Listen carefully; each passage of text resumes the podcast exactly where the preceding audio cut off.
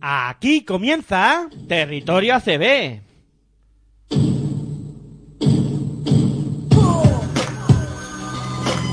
Número 9 Hip hop y baloncesto Era un impuber de la vida, no sabía. Solo dormía para esperar que llegara el día Despertar para jugar, el balón me divertía Me acompañó en mi infancia y mientras yo crecía ¿Quién diría que yo de niño optaría Por el balón de baloncesto y practicar el básquet noche y día ¿Quién diría que de hip hop baloncesto viviría Que por el básquet hasta el fútbol dejaría En el aula de clase jamás me encontraría Jugando básquet en el patio del liceo estaría Hola, muy buenas noches, bienvenidos a Territorio ACB, aquí en Pasión por Baloncesto Radio. Comenzamos y arranca la novena temporada de este programa que es de referencia aquí en esta casa, en tu radio online de baloncesto, en Pasión por Baloncesto Radio.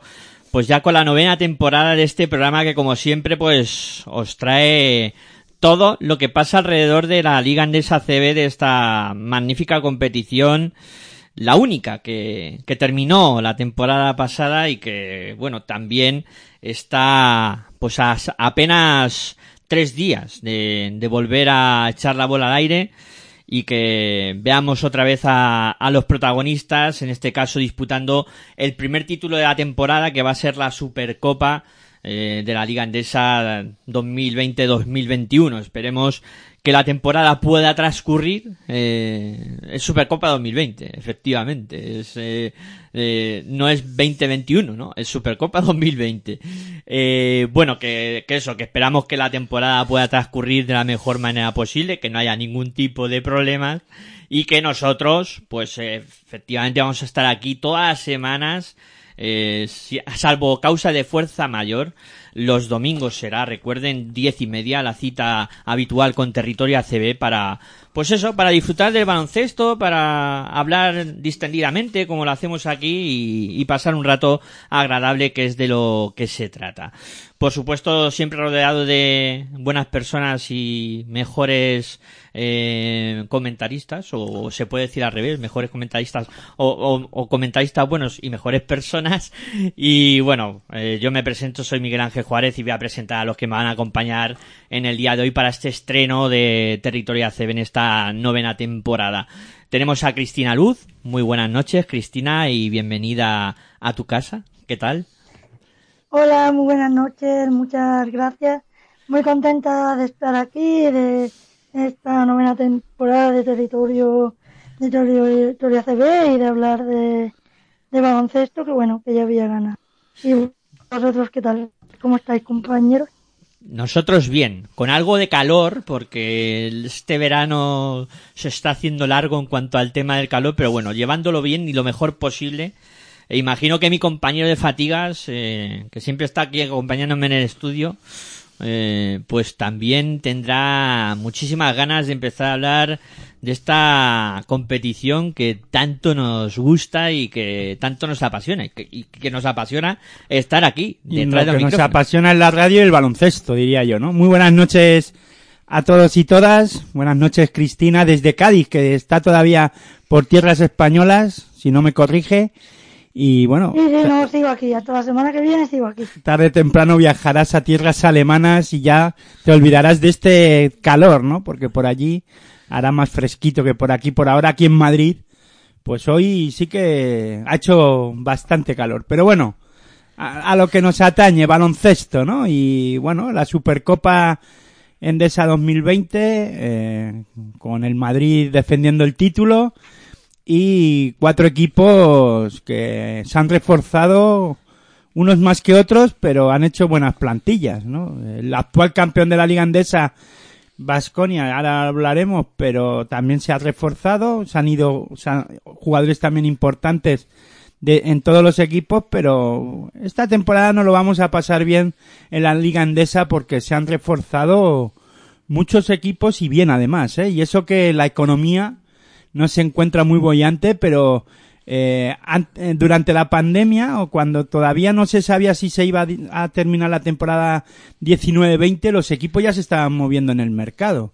Y durante el verano también han ha habido movimientos muy muy interesantes o más que interesantes, quería decir, ¿no? Sí, bueno, eh, antes de empezar a meternos en la vorágine de lo que va a ser el programa, hay que situar de qué vamos a hablar en el día de hoy.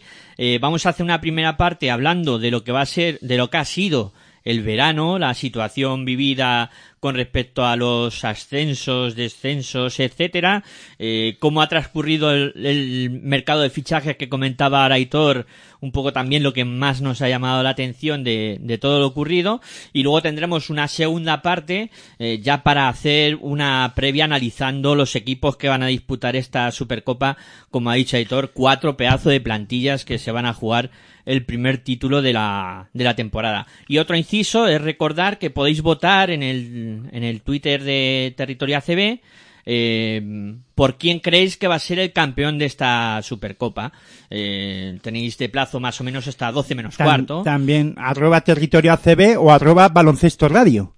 Ahí también en el Twitter de la, de la radio también podéis votar, ¿no? Y bueno, tenéis hasta las once y media, quiero recordar más o menos, para votar quién es el favorito para vosotros o quién será el primero que, que levante el primer título de la temporada. Luego nos mojaremos nosotros, pero bueno, vamos a empezar a hablar de, de lo que ha sucedido en este verano. Como siempre, verano eh, de despachos, de lo que no nos gusta ver en, en esta ACB todos los veranos y, y este año pues eh, con eh, el se ha decidido prácticamente, digamos, hace 15 días, eh, que iba a haber 19 equipos al final en esta competición. Y una pena que todos los veranos tengamos que vivir este tipo de situaciones y una pena también que no se ponga solución a lo que es el baloncesto en general y que todo el mundo reme en la misma dirección. Mm, primero hay que decir que podía haber habido 20, porque Valladolid se bajó del, finalmente renunció a, entrar en la liga endesa porque tenía que pagar mucho dinero y no podía reunir, era mucho dinero el que tenía que afrontar el equipo vallisoletano y, y bueno, y finalmente renunció, ¿no? Un poco, creo que invitado, ¿no? A que renunciara porque el, coste económico era muy alto, incluso se habló de que podía haber llegado a un acuerdo con el club de baloncesto, de fútbol, perdón, pero al final no, no fue a buen puerto la cosa, ¿no? Y, y tuvo que renunciar. Y el equipo guipuzcoano, pues Guipúzcoa Basket, pues al final, pues ha podido conseguir entrar en, a, otra vez, a jugar la liga Endesa CB, no sin problemas, porque también ha tenido que hacer esfuerzos económicos y aparte esfuerzos de tener que ir hasta incluso a la, a lo, a lo que a nadie le gusta, ¿no? Que es a la justicia. Eh, tanto deportiva como ya pensaban ir a la ordinaria. Si no, no recuerdo si llegó o no finalmente a la justicia ordinaria, pero estaba pensando incluso de, de ir a la justicia ordinaria y por qué no tener otro caso Obradoiro. Hay que recordar que Obradoiro eh, se tiró pleiteando muchos años, incluso 15 años, cosas así, y de repente apareció, apareció un juzgado diciendo que a, a este equipo, que estaba por ahí por Liga EVA o por eh, Primera Nacional, pues, jugando en Galicia, pues le dijeron, eh, que le tenéis que admitir a- al equipo gallego, un equipo gallego que casi nadie conocía, ¿no? Y ahí apareció y mira dónde está, Obradoiro, ¿no? Entonces, bueno, y al final hemos tenido, como dice Miguel Ángel, un verano pues muy convulso, en el que también la federación pues ha llegado a un posible acuerdo con la federación de que solo haya un ascenso esta temporada de la Leforo. Na- nadie está contento con la decisión, ni los equipos ACB, ni los equipos Leforo, ni las aficiones, ni nadie eh, del baloncesto, ¿no? Yo creo que han llegado a una, bueno, a un acuerdo De mínimos. de mínimos y salomónico para poder llegar a buen puerto y que no haya problemas durante este, esta temporada. Yo creo que al final, pues, ha habido eso, pues, ni para ti ni para mí. Y nadie ha querido tener problemas, finalmente, ¿no? Porque la ACB tenía las de perder y la, y la federación pues no ha contentado a todo el mundo, ¿no? Y sobre todo porque va a ser un año difícil para equipos del Eforo, pero bueno, es lo que hay, estas son las reglas y mientras se, con, se si puedan en este caso mantener o que lleguen a buen puerto al final, ojo, que también hay que recordar que no sabemos si vamos a poder terminar la temporada. Vamos a iniciarla y luego ya veremos, ¿no? Pasito a pasito y que vaya todo bien. Sí, esta es una temporada en la que tendremos que ir jornada a jornada, ¿no? Como diría aquel entrenador de fútbol, el Cholo, ¿no? Partido a partido, ¿no? A ver hasta dónde se puede llegar, porque evidentemente es una temporada que empieza marcada por el tema del COVID, eh, por todo lo que pues eh, puede acarrear de que se puedan suspender partidos o, o lo que pueda pasar. Pero bueno, tampoco eh, vamos a poner la venda antes de que se haga la herida, ¿no? Y, y vamos a Vamos intentar- a confiar en que todo va a salir bien, Ha habido disfrutar. casos en, durante la pretemporada, el Betis eh, ahora es el que ha salido en las noticias que ha tenido casos, pero casi todos los equipos han tenido jugadores con los que no han podido contar durante la pretemporada, ¿no? Pues, por el tema del COVID. O sea que, bueno, vamos a convivir con ello y, Sí. y que no vaya más la cosa. Sí. O que por lo menos no sea grave, ¿no?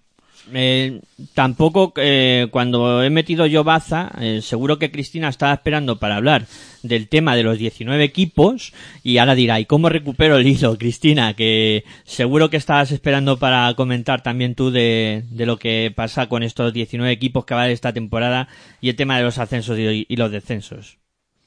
Bueno, creo que nadie está contento, ¿no? Al final, la 19 equipos al final es un calendario más, más largo, más dinero, una situación como el COVID, que como tú dices tienes que ir partido a partido, más desplazamientos.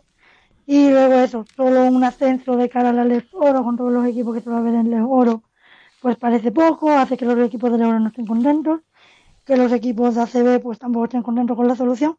Y bueno, hacía un poco una solución salomónica, pero sin contrastar, a sin hacer feliz a todo, a todo el mundo. Entiendo que tomar decisiones es muy difícil, veremos cómo funciona esto de la liga de, de 19. Primero, si la liga, las jornadas se van a poder ir desarrollando con normalidad, si no, porque bueno, al final es un poco así, ¿no? Eh, yo conozco un poco la realidad del Betis, ¿no?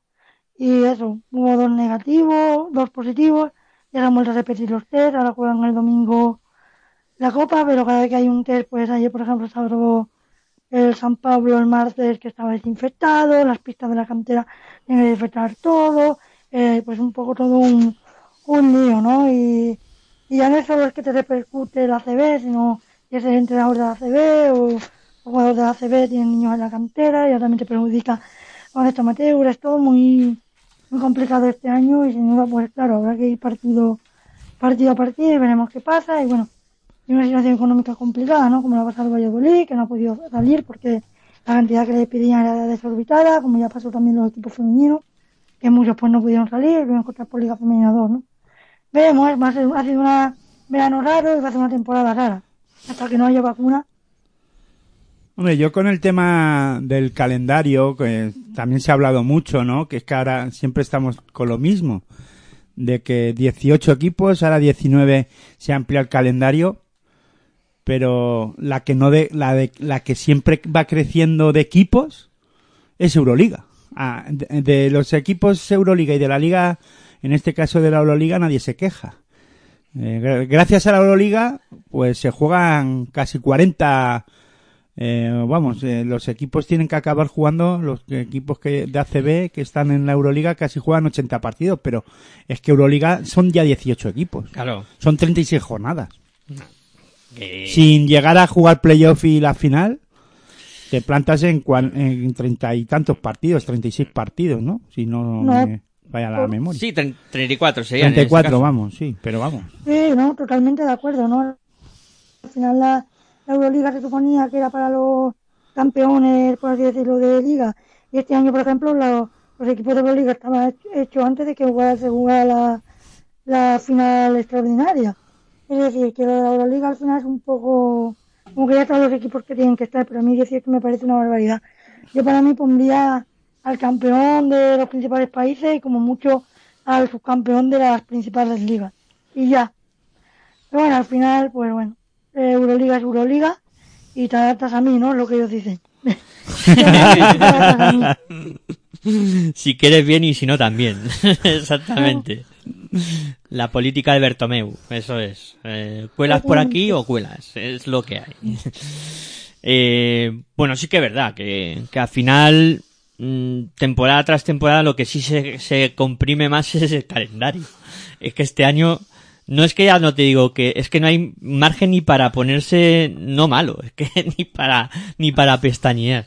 Porque, claro, entre todo lo que se juega de Euroliga, Supuestamente va a haber ventanas o Claro. fase de clasificación para el Eurobásquet, ¿no? exacto. Luego las Olimpiadas, pues que supuestamente Olimpiadas. Hay un preolímpico que hay que jugar seguramente en, en junio. O sea, es que el calendario no puede estar más comprimido. O sea, va a ser un año de locura. O sea, y, y partido Y- que se aplace, veremos a ver dónde lo acoplan. Y claro, FIBA Champions League, por ejemplo, 19-20 no se ha acabado Claro. todavía. Eso, eso es más rocambolesco. Es que el baloncesto está así. Somos así de especiales. Va a arrancar, eh, eso ya lo comentaremos el, El lunes, lunes. en Defensa en Zona, pero va a arrancar la, la 19-20, o sea, Va la a continuar la 19-20 de la FIBA Champions League y dos semanas después o así, pues va a haber fase de clasificación para la FIBA Champions. la 2021. La sí, la 2021. Vamos a tener las dos, los dos, las dos temporadas jugándose de manera alternativa. Vamos, alternativa no, al mismo tiempo. Quería decir. No sé, es un poco locura todo esto, pero bueno, veremos a ver qué va ocurriendo y cómo va campeando el Lo temporal. iremos hablando aquí Sí, en Pasión por el Baloncesto Radio. Lo contaremos, claro que sí. Si sobrevivimos a ello. Sí, sobreviviremos, claro que sí.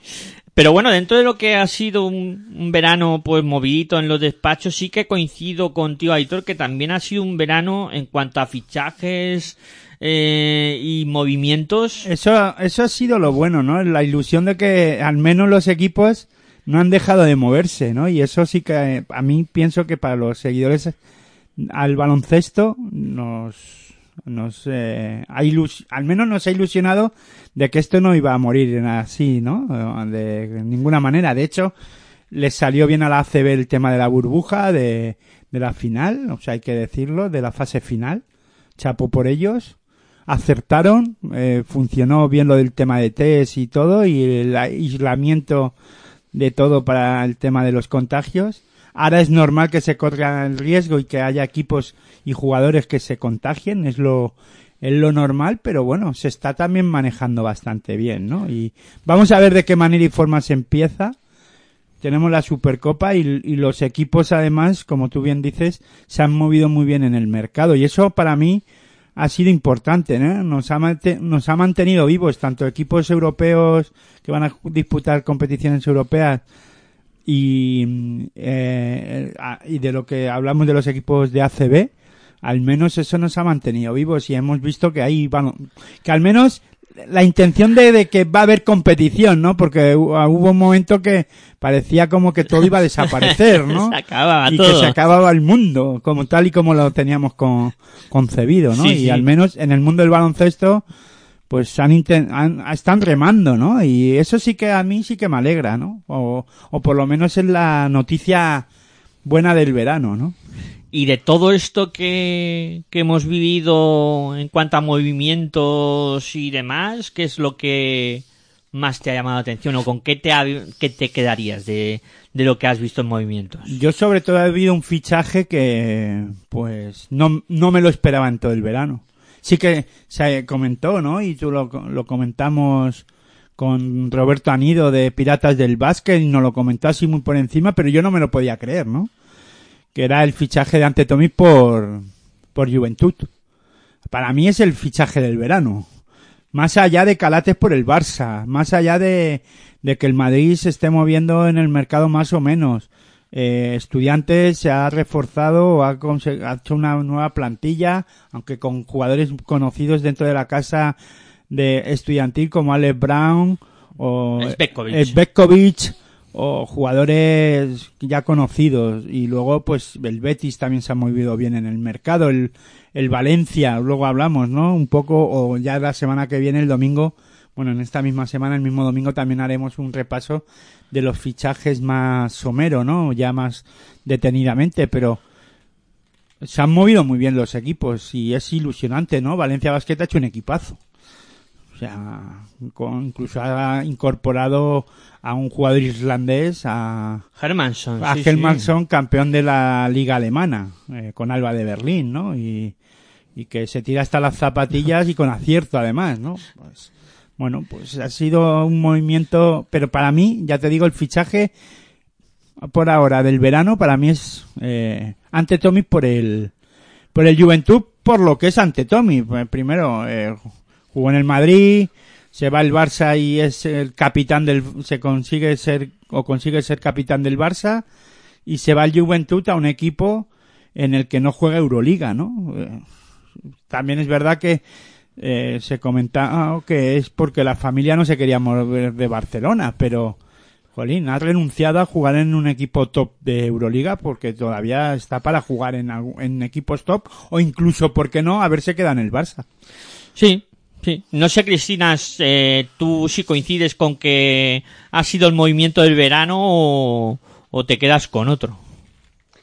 Sí, y además, bueno, yo siempre he sido aficionada del Barça y, soy defensora de ante Tommy, ¿no? Porque es cierto que cuando el Barcelona perdía contra el Real Madrid, pues a él le caían siempre todos los palos, ¿no? De la afición madridista. Y, y la típica frase de esa de enhorabuena ante Tommy, que vino al Madrid para ganar títulos, que ya no la sabemos todo el mundo. Y para nada, ¿no? Yo creo que él vino a- al Barça porque el sistema de juego del Barça le venía mucho mejor que el juego del Barça de el juego del Real Madrid en ese momento, ¿no? Y él ha pasado ocho buenos años de, en Can Barça, acaba la temporada siendo capitán.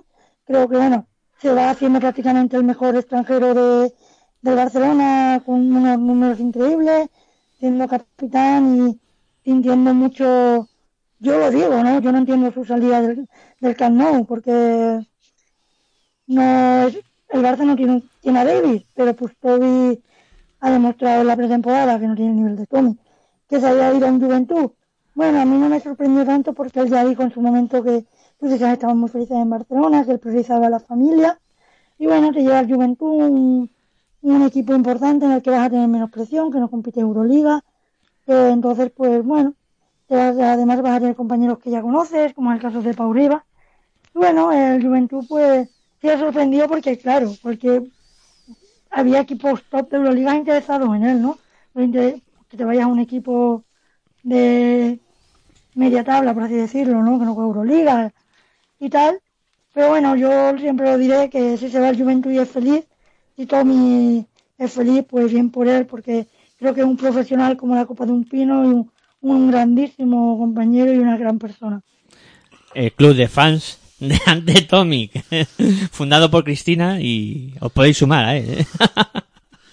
Se ve que te gusta, ¿eh? Te gusta Ante Tomic y su manera de jugar. Hombre, yo sé que a Aitor también le, le gusta como jugador. eh, En ataque, en defensa, uff, en defensa siempre tiene ahí su... amor-odio. Y luego no ha sido capaz de liderar a Croacia tampoco. Y ya hablaremos también del baloncesto croata, ¿no? Sí, que poquito- venido a menos. Venido a menos, sí señor. Bueno, yo, a ver, coincido. Para mí el movimiento de- del verano, yo coincido con Antiguo y todo, eh, ante Tomic. Sí que es cierto que ha habido equipos que se han reforzado de manera espectacular. Obviando los cuatro que ahora comentaremos de la, de, en el análisis de, de la mm, previa Supercopa, pero para mí eh, Valencia, que lo comentabas, ha hecho un señor equipo, aparte de Germanson con Kalinic, que eh, hablaremos más a fondo, pero Valencia se ha reforzado de, de manera espectacular. Y luego el Balay Gran Canaria también, que, que yo creo que los fichajes de, del Balay Gran Canaria, que los iremos conociendo poco a poco, eh, gente contrastada y un equipo que a los mandos de Porfirio Fisaca va a funcionar a las mil maravillas. ¿eh? Eso va a funcionar como un reloj. Bueno, vamos a verlo, ¿no? Yo ya estoy tirando ahí. No, hombre, el domingo ya hablaremos Él más ya, de, de Tina. él ya lo dice, él ya confía, confianza plena en el entrenador. Sí, sí, yo Porfi- Hombre, es que Porfirio Fisac es Porfirio Fisac. Aquí le que le tenemos, aquí, si tú, el club de fan de Antetomic, aquí en Pasión por el Radio, tanto Miguel Ángel como yo, en este caso, muy de Porfirio Fisac, claro está. Sí, sí, sí. Bueno, eso del club de fan de Tommy yo creo que es el sentir de muchos de muchos aficionados del Barça. ¿eh? Mucha gente le ha mostrado en las redes sociales su cariño ante Tommy. Han roto el carnet muchos de ellos. Sí, han dicho, no está todo. No, han roto el carnet del club de De- fans. claro, por eso. ¿vale? Rompemos el carnet. Eh, y luego, pues, también eh, la dificultad que ha tenido Guipúzcoa para, para fichar a última Para- hora. Bueno, para fichar a última hora, no, montó un equipo en cero coma, eh, cuidado. Dijo, "Plas, ya está. Creo que, es el equipo que más rápido se ha formado de la historia. sí, sí. Ha sido una cosa de un abrir y cerrar de ojos, ¿no? Han montado el equipo, el cuadro guipuzcoano. Evidentemente, eh, la, la prisa era, era grande y, y han tenido que trabajar en, en los despachos eh, a una velocidad impresionante. Sí, sí, sí. Pero vamos, que al final han conformado una plantilla, veremos a ver cómo funciona y ya, como decimos el domingo, ya hablaremos un poquito de, de todos los equipos más eh, en profundidad y, y cómo han conformado las, las plantillas. Y no sé yo, por apuntar otra cosa de lo que ha sido el, el mercado mm, de fichajes, también el, y ahora lo abordaremos, salidas también. Salidas importantes de, de algunos equipos, jugadores que, que habían sido piezas claves eh, y que también se han marchado de, de la Liga Andesa ACB, que sigue exportando mucho jugador a, a otras ligas más poderosas económicamente. Turquía y, y Rusia siempre pescan por aquí, por estos lares. Aunque también ha habido a la contra, ¿no? Como comentábamos eso de, de Kalinic, que, que abandonó, por ejemplo, Turquía y se ha venido para, para la Liga Española. Sí, se habla también, o se ha hablado mucho de, en este caso, de que el Barça también podía incorporar jugadores de Fenerbahce, ¿no? Sí, Sobre todo... Vesely eh, ahí. ¿no? Rondando por llegar a Barcelona y por la baja de Ante Tomic, pero al final, claro. eh, también es verdad que mal año, ¿no? Y convulso en el Fútbol Club Barcelona para hacer, para fichar jugadores más top, porque claro, con el tema de lo de Messi y tal, económicamente el club hablan, ¿eh? No sé, Sí, yo, a mí no me ahí. gusta hablar mucho del tema económico, pero hablan mucho de que no tienen tanto dinero para fichar en fútbol y menos para el, para el en, en este caso gastarse dinero en fichajes eh, de baloncesto, ¿no? En baloncesto, aunque pues Calates ha llegado, después hablaremos más detenidamente de, del equipo catalán, vamos, de, los cuatro equipos que juegan eh, van a jugar la, la Supercopa, eh, cómo se han reforzado y qué pueden aportar esos refuerzos y hablar de las bajas, como bien ha dicho Miguel Ángel. Pero lo de Calates, claro, económicamente eh, la ficha de Calates no, no es moco de pavo tampoco, eh. Cuidado. Que- y claro.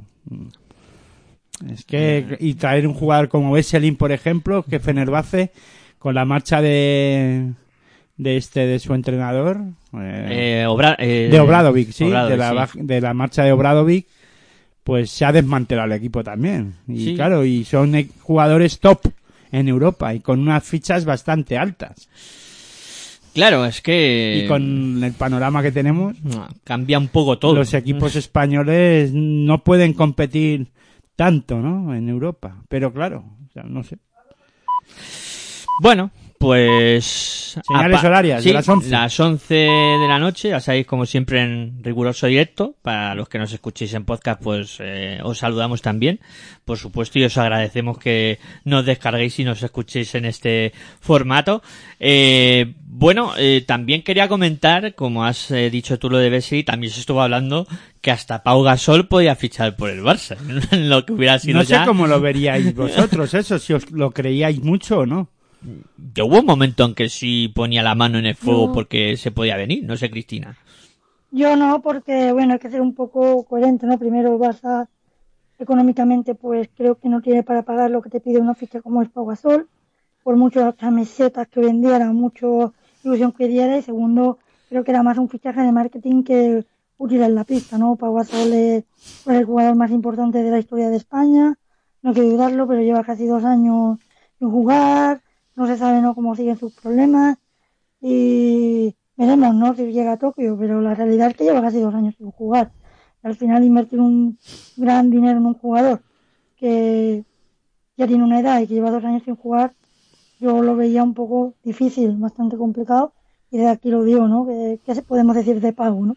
Incluso Un- yo añadiría, ¿no? Que es un poco el caso como Calderón. Al final Calderón se ha quedado en Estados Unidos. Lleva Mm. mucho tiempo allí y, y se ha hecho un nombre allí, ¿no? Y, y ahí es una figura, pero ya no solo una figura baloncestísticamente hablando, es un es una figura reconocida allí en que la NBA eh, además le va a buscar un acomodo, ¿no? Al igual que a Calderón por el tema de está en lo de la asociación de jugadores, pues incluso por qué no el propio Pau podría andar por ahí, ¿no? También, Con también. ese tema Sí, sí, sí, al final. para ayudar a jugadores. Además, va a ser papá, o no sé si Ya ha sido, ya ha sido. sido papá eh, en pocos meses o hace poco. Hace poco. Y, y yo pienso que, que el arraigo de los Estados Unidos, pues tira, ya. tira mucho, ¿no? Y tan- estando Margasol también allí, bueno, yo creo que ya no quiere decir que renuncien a su tierra y a lo que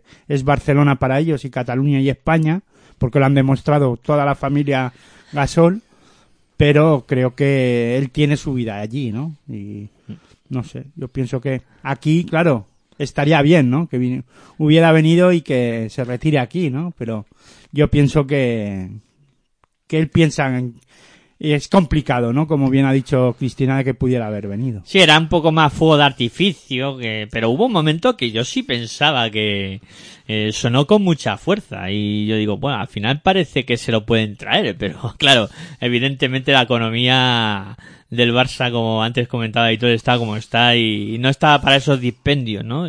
Y más después de lo que el Barça tiró casi la casa por la ventana la temporada pasada para traer a Mirotic y, y formar un equipo alrededor de él con Higgins. Hombre, con hubiera estado bien que hubieran coincidido otra vez Mirotic y Pau, que est- estuvieran en, en Chicago, ¿no? En los. Bulls. Sí, sí, sí. Hubiera estado bien, sí, señor. Aunque también hay que reconocer que la lesión de Pau, no sé yo si también por ahí hubiera, también hay algo, ¿no? De ello, Sí, ¿no? De hay- eso, que tal vez no pueda jugar. Igual ya no vuelve a jugar, que es lo que yo temo, ¿no? Que al Claro, final- porque es que, mm, vamos, era difícil que viniera, pero es que además la lesión está ahí. Mm. Sí, sí, sí. Y claro, decir voy al Barça para no jugar hubiera sido un poco así, Con una ¿no? ficha despampanante, claro, es que todo se junta. ¿Quién se arriesga, no? Claro, claro. Bueno, pues yo creo que hemos cumplimentado bien la primera parte de este programa, porque se trataba de, pues eso, de hablar de lo que ha pasado en el verano, de, de comentar un poco cómo está la situación y, y de, pues lo más destacado en cuanto a, a movimientos del mercado. Vamos a hacer una pausita ahora y, y a la vuelta, pues, ya nos vamos a meter en serio, ¿eh? A, a analizar los, los equipos que van a disputar la Supercopa. La y- pretemporada de los cuatro equipos, más o menos. También comentar cómo ha ido la cosa y, y bueno, un poco de todo, ¿no? Ya sabéis, aquí en, Territorio ACB, en Pasión por el Baloncesto Radio, pues charlando un rato de básquet y haciendo radio, que es lo que más nos gusta. Venga, no perdáis la sintonía, que enseguida regresamos para continuar hablando de baloncesto.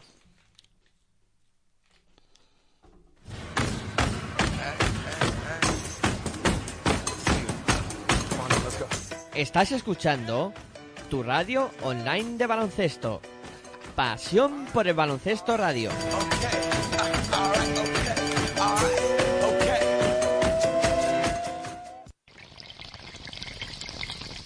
Si sientes la misma pasión del mundo de la canasta como nosotros, escucha tu radio online de baloncesto. www.pasionporelbaloncestoradio.com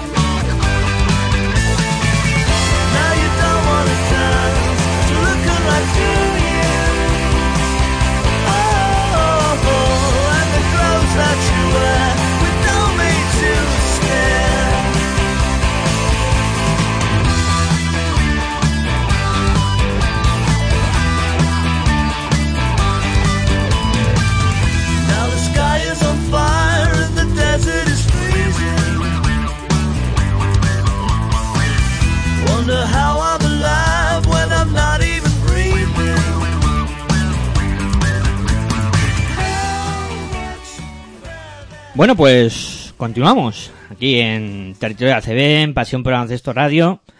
Y bueno, vamos a hablar ya de lo que va a ser el primer título de la temporada, la disputa de esta Supercopa 2020, que como todos sabéis, o para el que no lo sepa, se va a disputar en, en, en Tenerife, en las Islas Canarias, y que va a tener a cuatro... a decir tierras tinerfeñas. Tierras tinerfeñas. en tierras tinerfeñas. ¿Cómo me conoce Aitor? A mí cuando, cuando ya llevamos unos cuantos años haciendo radio y No, pero hablando... te he visto que no te iba a salir. Sí, estaba yo parado ahí. Como, como eso. que sí. la lío. Sí, sí, que la lío y digo algo que no deba. Que suele pasar también. Eh, bueno, que eso, que, que se va a disputar, como bien dice Aitor, en tierras tinerfeñas, y que mola mu- mucho decirlo así en, en, para que la gente lo escuche. Y que va a tener a estos cuatro equipazos para decidir quién va a ser el primer equipo que levante un título en esta temporada. Recuerden, Iberostar Tenerife, Fútbol Club Barcelona, eh, TD Systems Basconia, que ha cambiado de patrocinador, y Real Madrid. Y Aitor pues nos va... eh, bueno, antes de que Aitor nos repase cómo va a ser eh, el torneo en cuanto a enfrentamientos y horarios, etcétera, etcétera, recordaros que todavía podéis votar, ¿eh? hasta las 11, hasta las 12 menos 10 aproximadamente, podéis participar en la encuesta que hemos puesto, ya sabéis, en arroba baloncesto radio o en arroba territorio ACB, pues para ver quién pensáis vosotros que va a ser el equipo que sea campeón. 40 minutos para cerrar la, la encuesta. Pues todavía tenéis tiempo, o sea que venga, aprovechad para votar y Yo luego... ya he votado, ¿eh? Yo también, yo ya también he votado. Y Cristina creo que también. Sí, yo también he pues mira, ya nosotros ya hemos Ya hecho los llevamos tres deberes. eh, bueno, Aitor, recuérdanos cómo ser un poco los enfrentamientos de, de esta Supercopa. Bueno, hay que recordar que el TD System Basconia, ojo, que ha cambiado de patrocinador, o por el nombre de, de patrocinio, TD System Basconia y Real Madrid actúan como cabezas de series en este, en este torneo, al ser los vigentes campeones de Liga Endesa, co- como es eh, TD System Basconia, y el Real Madrid co- de la Copa del Rey respectivamente, ¿no? Y hay que recordar también que defiende título, ¿no? Si no el me- Real Madrid defiende el Madrid, título. si no me falla. No, no, no, no te falla. La memoria, porque ya quedó en el Son verano. tantas cosas. No, y fue el verano pasado ya. Parece que han pasado. Uf, un año, exactamente, o sea que ha pasado un año. El Iberostar Tenerife es el equipo anfitrión y será, en este caso, no sabemos si con público o sin público, porque se estaba hablando que a lo mejor podría haber algo de público, pero bueno, mm, eso está ahí en el aire, estamos intentando confirmar si al final va a haber público o no, pero bueno, a lo largo del programa intentaremos eh, saber si finalmente puede haber público, pero vamos, yo apuesto en que no. Pero bueno, eso ya es otra cuestión, pero como digo, Iberostar Tenerife es el anfitrión y será local en todos los partidos que dispute, que al menos disputará uno, como mínimo, como el resto de los equipos, o, dos si llega a la final. Eh, a las seis y media del sábado, de dentro de dos días, eh, pues a las seis y media hora peninsular, cinco y media hora insular, para que no nos liemos, TD System Basconia Barça, y a las nueve y media hora peninsular, ocho y media hora insular, Iberostar Tenerife Real Madrid. O sea que eso es el, lo que, el menú que tenemos para el sábado, y el domingo la gran final a las seis y media peninsular, cinco y media hora insular, como, vamos, es fácil, ¿no? Los que ganen los, sus dos par- el partido de semifinales, pues se enfrentarán al final en esa final de esta Supercopa Endesa 2020.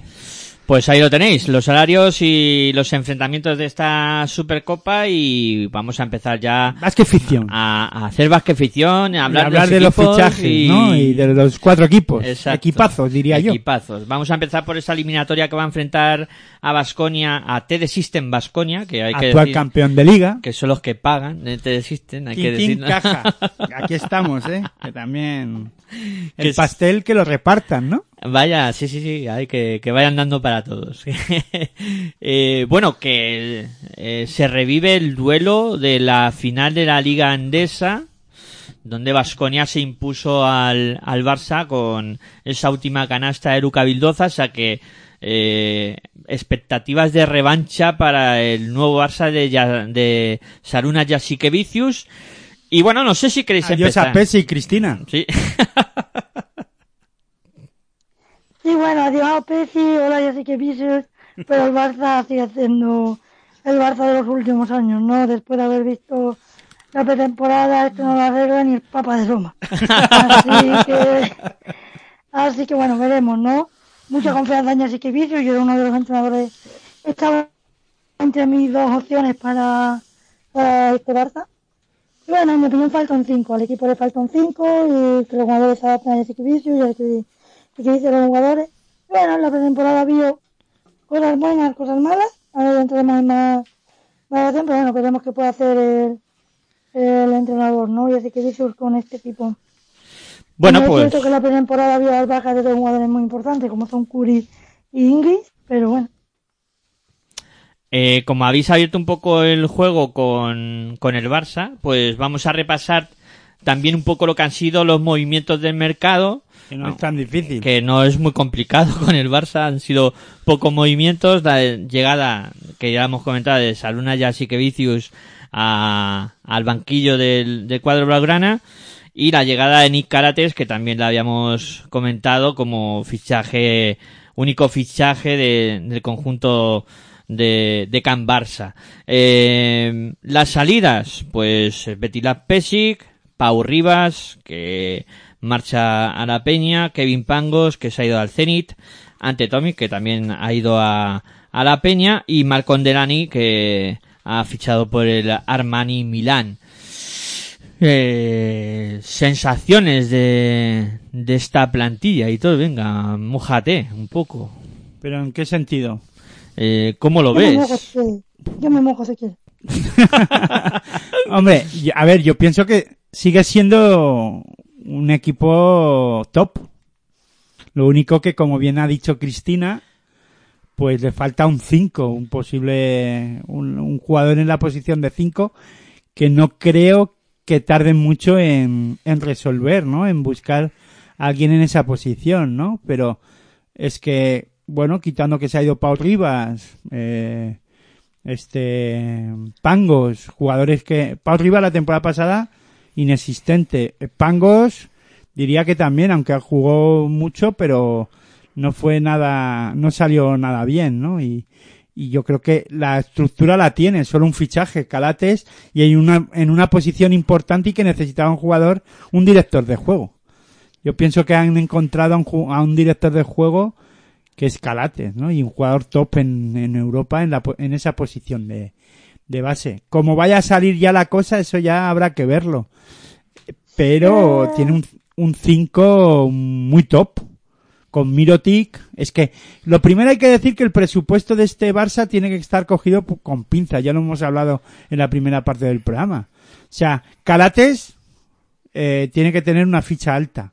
Mirotic, pues imagínate la temporada pasada lo que les costó el fichaje y la ficha que tiene que tener. No es fácil luego, ¿no? Hacer un equipo alrededor de esto, de con ese presupuesto, ¿no? Aunque estén muy, tengan esa in- inyección económica del fútbol, ¿no? Y de cara a la temporada creo que tienen que estar disputando por todo, peleando por todo y veremos a ver si les da para ganar algo, ¿no? Veremos, veremos si le da para ganar algo, porque la Liga Catalana ya la han perdido, que ni para eso hemos llegado. Bueno, pero la Liga Catalana es lo que es. Es pretemporada. Mm, Yo, Sí, no, pero hay que decir que, que Andorra hizo un partidazo en la, en la final. A ver, que sí, que faltaba Kyle Curry, faltaba Ingrid, es cierto que la columna vertebral la tiene. Y Calates, yo pongo mis dudas de que el director del juego que necesitaba el Barça fuera Calates. Pero es que dentro del mercado, como decimos, ¿qué, qué fichas? Porque es que, claro, los bases top, así que quedan en Europa, le- se, son, se tienen que repartir con Turquía, Rusia y luego lo que te quede. O A ver, que sí, que es un buen jugador, pero es un base, Calates es, para mi opinión, y creo que lo ha demostrado, es un jugador muy de altos y bajos durante la temporada. Pues hace el partido de que te lo salva, o se hace... Y por ejemplo, al venir Calates, Tomás Hertela da un paso para atrás. Cuando en la final de la Copa y siempre ha sido como un poco el líder. Entonces, hay que tener cuidado si ya que Vicius sabe darle el hueco a Calates como un Tomás Hertela, está genial. Pero por ejemplo, en esta pretemporada ha visto que Calates jugaba el 1, Hertela el 2 y ese experimento no termina de salir. A ver, yo creo que también eh, que Vicius tiene que probar muchas cosas. Evidentemente, estamos ante eh, una plantilla, como ha dicho Aitor, top. O sea, es, es Sí, un, sí, e- sí, yo eso no lo dudo, ¿eh? es un e- es un equipazo. plantilla- ahora hay que saber, es una plantilla ganadora, que es lo que los aficionados del Barça llevamos años pidiendo. Plantillas top, hay muchas. Eso es como los... Yo soy tirador, hay muchos tiradores, pero ¿cuánto hay que anoten? Cuidado a lo que vamos. El problema del Barça es que el Madrid gana muchas cosas. que es el No, problema no que tiene. hablando de que sea el Madrid, ¿no? Porque Madrid lleva unas últimas dos temporadas más flojas. Pero yo creo que esa canasta de Bildoza hizo mucho daño a la afición culé, ¿no? Perder el título como, como se perdió y que lleva unos cuantos años de sequía. Pero Claro, que ganas una pero no- copa y todo lo que tú quieras, pero también hay que decir que, que hubiese pasado en Euroliga, pues no se sabe, ¿no? Pero yo, Pero yo no creo que la sequía sea más de títulos, sino de proyecto que, que tengan un proyecto hecho, ¿no? Yo creo que desde la marcha de Xavi Pascual, que todo el mundo criticaba, que no jugaba bien, que era un baloncesto feo, que tal, sí, pero tenían un pro- tenía proyecto. Mm. Desde la marcha de Xavi Pascual, el Barça ha ido a la deriva, sin proyecto. Sí, no, para mí ese era, yo cuando te he dicho antes, para, yo tenía dos entrenadores que me gustaban, era José Vicius y Xavi. Pero bueno, No, que a- que a Xavi Pascual han hecho bueno. A Barcelona. Y, y bueno, también confían en el puesto de base en Volmaro. Ha hecho una buena pretemporada, los minutos que le han dado los ha utilizado bien. Ahora veremos si que Vicius le da la misma confianza en partidos importantes. A ver, yo por un lado, a ver, lo del proyecto está claro que con un entrenador como Yasique Vicius, con lo que ha hecho en Kaunas, con Zalgiris, que, que ha llevado al equipo lituano a- al Final Four hace dos temporadas, y, y a jugar como está jugando en Euroliga, yo creo que tiene un proyecto ahora sí consolidado. Y si me dejas apuntarte y continúas, es que eh, ya sí que Vicius ya se estaba, hace dos temporadas o tres ya se estaba hablando de que ya sí que Vicius acabará en el, en el Barça, o sea que está en el, el Barça tiene al entrenador que quería, Sí, o sea que, y ya sí que Vicius estaba como loco por ir al Barça, además también, porque incluso hubo un problema con el carnet de entrenador Sí, que sí, todavía sí, no estaba convalidado o, o algo así, y por eso llegó Pesic. Exacto. Entonces, están, eh, eh, están eh, en este caso, un binomio que eh, se tienen que entender muy bien, ¿no? Digo yo, están, los dos querían, eh, están en este caso, eh, el entrenador que quería el Barça y el, y el propio entrenador quería este equipo, ¿no?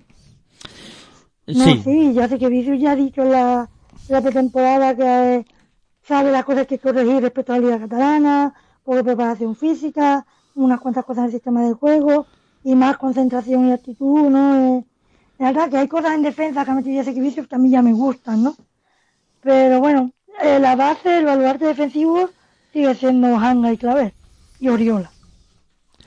está claro que lo que hemos visto en pretemporada va a estar muy lejos de lo que se va a ver en la liga. Yo para mí, evidentemente, como has dicho tú, Cristina, está utilizando mucho a Urtel al 2, pero yo creo que cuando llegue el momento importante, eh, Calates y Eurtel van a compartir eh, mucha rotación, o sea, van a estar muy cerca de jugar 20 y 20 minutos cada uno, que ya esos jugadores que han estado tocados como Corey Higgins, que para mí es un jugador, vamos, que no hace falta decirlo, o Kyle Curry, que ahora pues eh, ha pasado por quirófano porque la lesión, vamos, la placa que tenía en la cabeza después de la operación aquella que tuvo, pues se la ha movido, pero yo, esos jugadores van a retomar esa posición de perímetro, y Volmaro yo creo que va a tener poco chance, no va a tener muchas oportunidades. A lo mejor cinco minutos en algún partido de ACB sobre todo que esté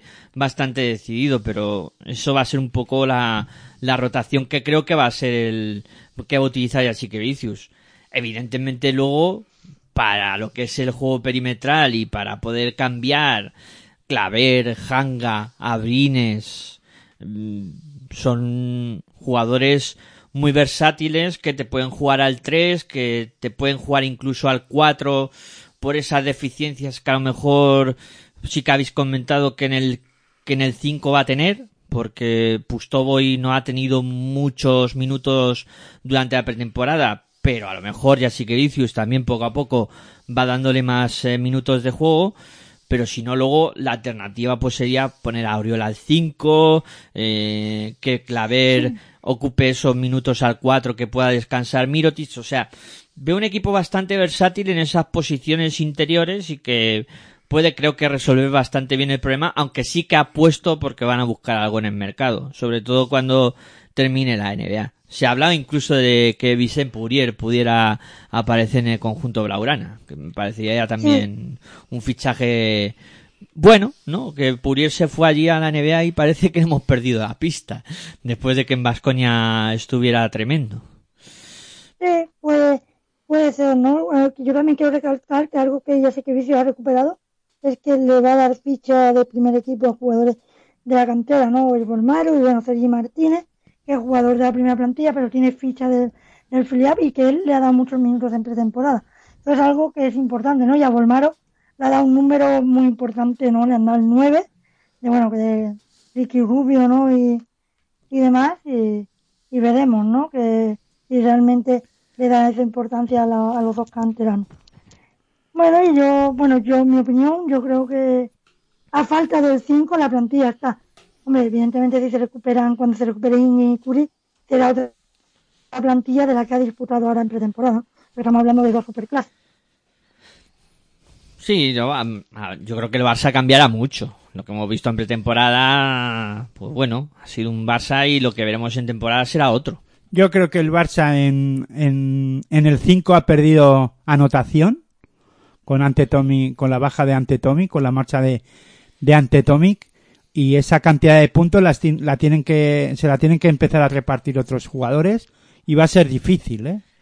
Sobre todo porque ante Tommy, bueno, no es que estuviera en su mejor momento, pero sí que estaba aportando mucho en ataque. Era un jugador la temporada pasada que aportaba mucho ahí abajo en la pintura en ataque y esos puntos, esos 10, 15 puntos que de media que podía anotar ante Tommy eh, pues lo va a... Yo creo que lo va a echar de menos el Barça, ¿no? Tienen que moverse muy bien en el mercado para encontrar un jugador que le dé esa, esa notoriedad en el juego interior en ataque. Porque Brandon, Brandon Davis no lo es. Claro. Más físico, más para... Defensa, defensa. defender. Pustoboy no, no está entrando. Es, no sé. Yo incluso pienso que no debían de haber, no se debía de haber marchado Pesic, ¿no? Esa es mi opinión personal. Pienso que Pesic no lo estaba haciendo mal. Le hizo, hizo campeón de Copa del Rey in extremis al equipo hace dos temporadas. En esta llega a la final de la Liga Andesa y con opciones de ganarla. Y bueno, y porque Bildoza estuvo acertado y, y listo y se llevó el partido. El, aun perdiendo esa final, pienso que en Euroliga estaban haciendo gran temporada. Eh, yo creo que el parón al Barça le vino mal, el parón por el COVID. Estaban jugando un buen baloncesto y, y se estaba hablando poco en los últimos años en, del Barça en Euroliga. Y lo mete otra vez en el, en el panorama baloncestístico europeo eh, Pesic, incluso hace dos temporadas sin Mirotic, también mejoró mucho en Europa el equipo blaugrana, ¿no? Yo pienso que Pesic, pues tenía que haber seguido, aunque sea una temporada más y luego ya, pues sí hacer ese cambio de mm, Vicius por Pesic, pero un añito más en una temporada normal, hipotéticamente normal, creo que Pesic eh, podía haber conseguido algún título más. Pero bueno, maestros tiene la iglesia, ¿no? O doctores tiene la iglesia y los que mandan son otros en los equipos. Pero pienso que Pesic le estaba dando una estabilidad en lo institucional y en el baloncesto, eh, en el panorama baloncestístico, tanto en España como, como en Europa. Que luego internamente en el vestuario las cosas eran de otra manera, o estaba un poco más revuelta la cosa, eso ya mm, yo no lo puedo saber, ¿no? Pero de cara afuera, creo que Pesi lo estaba haciendo bien. In- Independientemente luego de que si gestionaba mejor el vestuario, la rotación, pero que cada entrenador tiene su forma y manera. Ahora vamos a ver ya sí que Vicius, cómo, líder, cómo lidera este proyecto. Eh, Habéis hablado vosotros en este caso de Eutel. Eutel al 2 ha estado probando porque creo que no, que el propio Eutel no se ve muy capacitado o no ve con que va a poder jugar mucho con eh, Calates. Calates viene para jugar mucho porque es un jugador con- contrastado en Europa y, pa- y no cambia Pana- Panathinaikos para irse a un Barça a no jugar minutos, ¿no? A no tener un rol importante. Entonces, cuidado, ¿no? Con esto. Y luego, claro, al 2 hay mucha gente ahí. Hay Con mucha Higgins, competencia. Hanga, Kai Curry, Kai Curie 2 o el 3. Bueno, al 2 más que al 3, mejor dicho. Pero es que ahí Eurtel no sé yo. Y si luego además, no sé el tema de, de Bolnaro, si está llamando a las puertas o no. Yo creo que no, que no va a tener mucha chance. Pero porque es que Calates mínimo 25-30 minutos va a jugar. En los por- en partidos importantes hablo, ¿eh? De la temporada. Entonces no queda mucho no hay mucho margen. mucho mucho margen de error ahí o muchos minutos No, no, para nada. y ahí ya sí que Vicius vamos a ver cómo gestiona todo esto también y luego eso de, de- al 4 Mirotic eh, Oriola al 5-4 si no llega nadie al 5 eh, Víctor Claver es que eso es que no es fácil ¿no?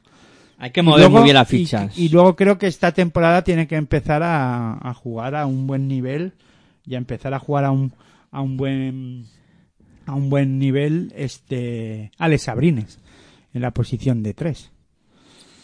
sí. Tiene que ser un hombre importante. La temporada pasada no fue nada buena. Estuvo muy, muy escondido. Eh, salud, Aitor.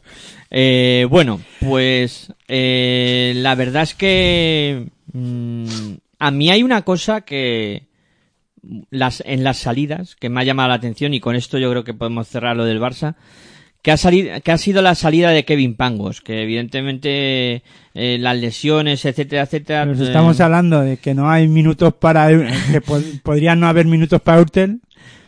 Pero me extraña la salida de, de Kevin Pangos porque eh, Kevin Pangos con, con Brandon Davis eh, ya lo hicieron muy bien con, con Vicius en Kaunas. Formaron una dupla muy buena. Ya, Y- pero ya le conoce, entonces. Mm, Le conoce y no sé, ahí a lo mejor hay alguna cosa que nos perdemos, evidentemente. Bueno, eh, ¿alguna cosa más del Barça? Si no, hablamos de su rival, de, de Basconia.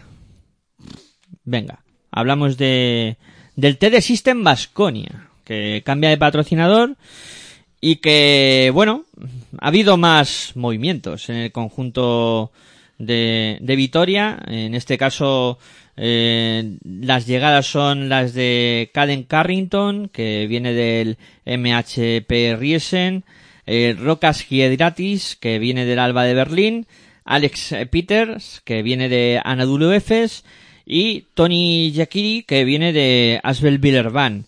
Salidas, pues aquí la nómina es bastante amplia. Eh, Jason Granger, que se ha ido al de Berlín, Sergi García, Matt Janin, Miguel González, que se ha ido a- al Canoe de, del Eforo, eh, Patricio Garino, que se ha ido a, a Zalgiris, eh, que ha fichado por Armani Milán, Tornique Sengeila, que ha fichado por CSK, Adwin Penava, que está todavía sin equipo, y Michael Eric, que se ha ido al Tour Telecom. Además, Jennings también está sin equipo. también está parece, sin equipo, ¿no? Mayani, sí señor. Eh, además hay que decir que eh, lo que ha hecho este año Vasconia es contar con jugadores de la cantera, porque incorporan a primera plantilla a Artur Kuruc, a Tadas eh, Sederkerskis, eh, Bueno, de la cantera. Bueno. Fichados de aquella manera, cedidos eh, de, a equipos de por ahí Y recu- y recuperarlos. Sí. Esa es la cantera de Vasconia. Sí, sí, sí, eso. Eh, bueno, es- esos tres, ¿no? Kurut, eh, Sederkerkis y Sander Rayeste, que, que van a contar este año con ficha en el primer equipo y que van a aportar, pues, lo que buenamente puedan. A ver cuánto duran. Para mí, eh, un Vasconia, sí, yo creo. Conociendo a Dusko, Dusko, bueno. te cambia el equipo en, en- en una semana. Ya se habla de que podría salir algún algún, algún jugador de los que han fichado. que- Carrington, que no ha viajado a Tenerife por decisión técnica, o sea, para empezar por ahí. Eh, bajón en la plantilla de Vasconia, yo, para mí, no sé, pierden nivel. Eh, bastante además con respecto a lo que tenían el año pasado. No sé qué pensáis vosotros. Venga, Yo Cristina. pienso que sí, que baja, baja, baja el nivel, ¿no? Pierden a su gran líder capitán como Shengelia, pierdes a jugadores que fueron importantes en la, en la fase final, fichas jugadores, digamos, de la cantera, pero como quiero decir, de la cantera de esa forma. Creo que lo único positivo es que mantienen a Henry, Vildoza y Polonara y a Zor Andrade, ¿no? Yo creo que es lo único, po- bueno, ya dio, creo que es lo único positivo pero muchas bajas y bajas sobre todo muy importantes y fichajes no grandes fichajes no Hombre, grandes fichajes. Yo creo que hay dos que son muy buenos. Para mí, Alex Peters y, y Giedratis. Bueno, Rocas Hidriatis es de los peligrosos. Ya lo hemos visto en pretemporada, que tira mucho por fuera y, y falla mucho también. Y anota, pero tiene esa manita, es el lituano. O sea, es que también hay que saber qué tipo de jugadores son, ¿no? Y, y, el, y en este caso Gedriatis es un jugador muy anárquico en muchos aspectos, ¿no? Y defensivamente vamos a ver si, si este Dusko le mete en Berea, ¿no?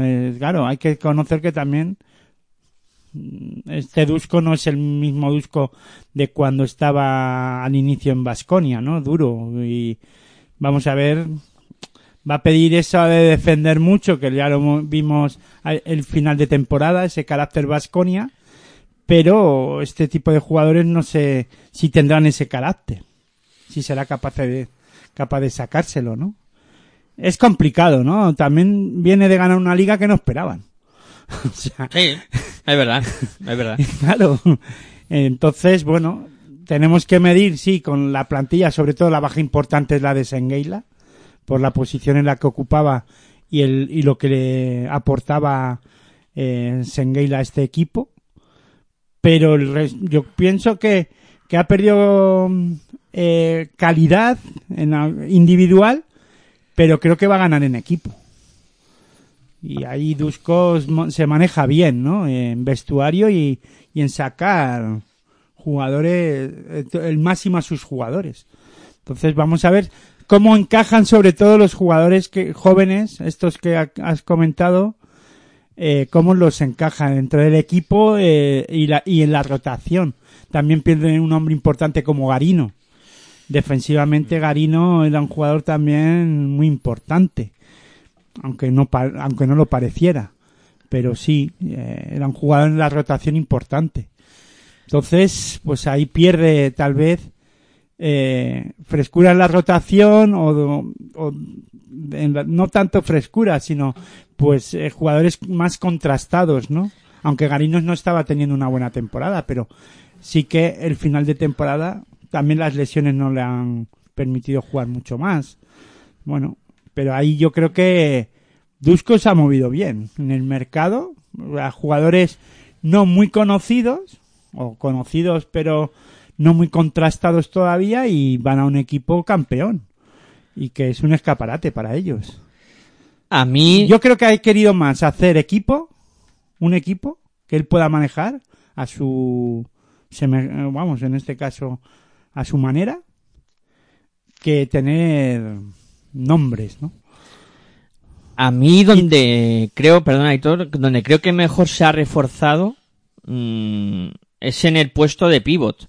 Aparte de reforzarse trayendo a, a Yekiri, que, que ya hemos visto que es un portento físico, si este año Yusuf Afal eh, no tiene tantos problemas de lesiones y puede ir contando con minutos, van a hacer unas torres muy importantes ahí dentro. Y no olvidemos que Ilimane Diop mejoró mucho al fin- el final de temporada con Dusko.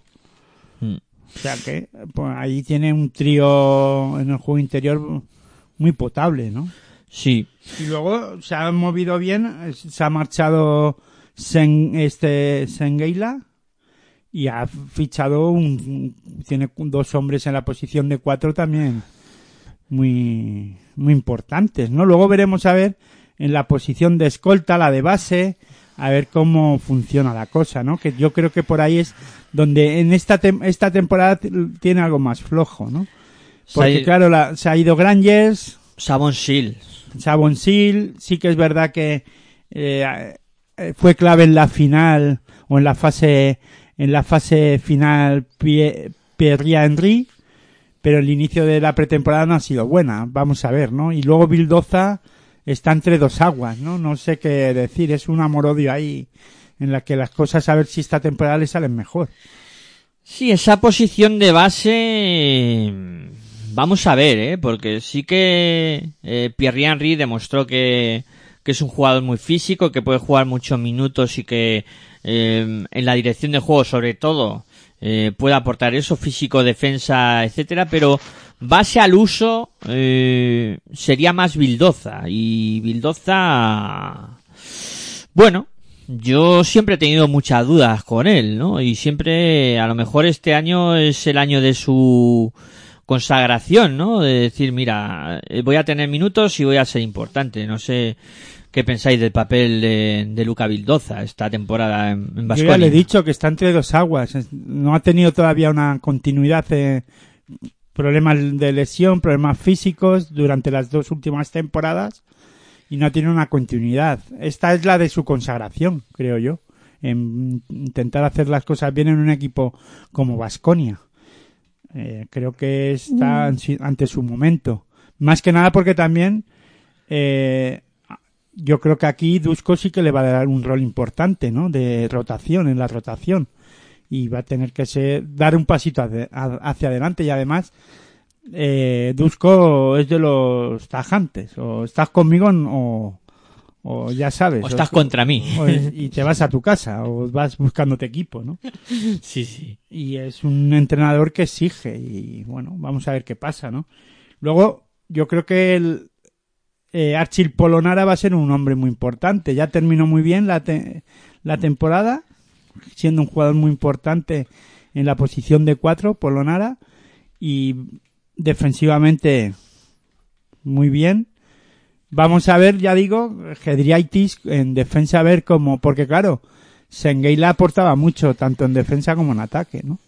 Y ahora estos dos jugadores tendrán Gedriaitis los puntos supuestamente que los tiene, los tiene. Defensivamente no es co- eh, la Liga ACB no es como la alemana, ¿eh? Cristina quería comentar también sobre el tema de, de Bildoza.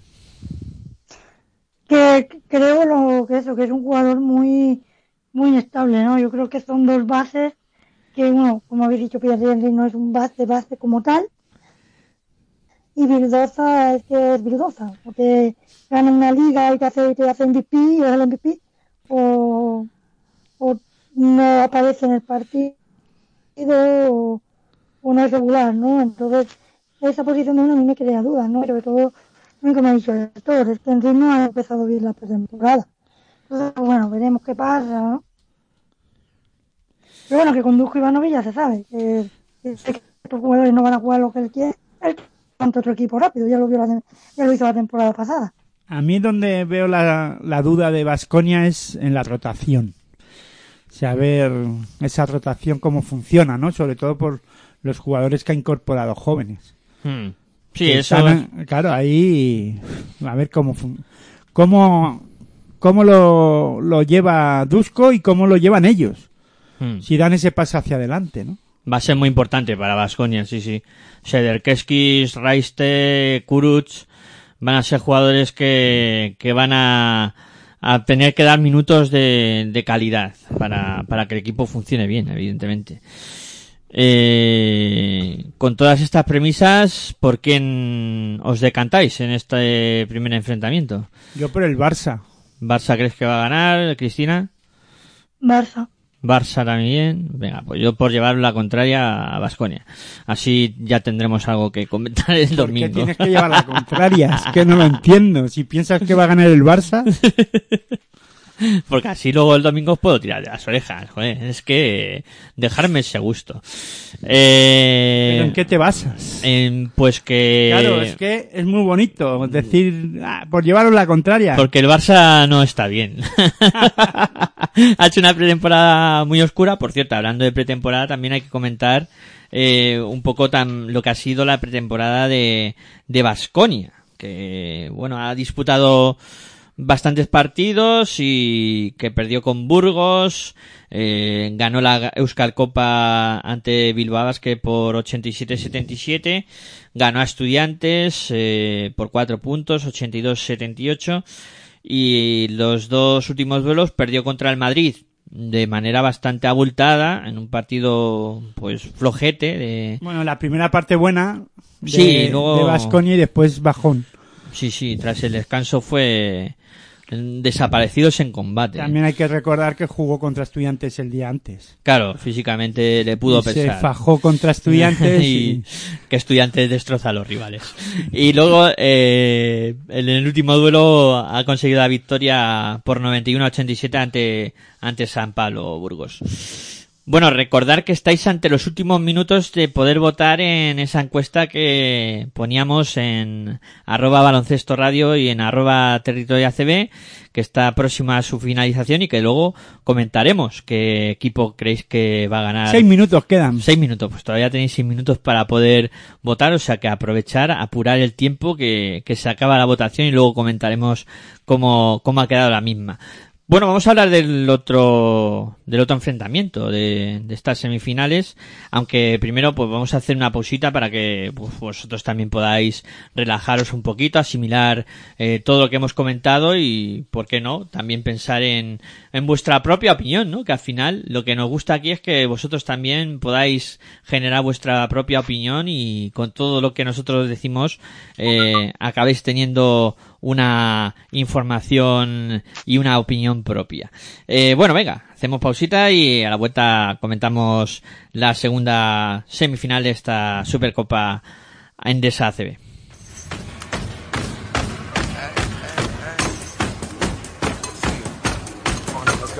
Estás escuchando tu radio online de baloncesto. Pasión por el baloncesto radio.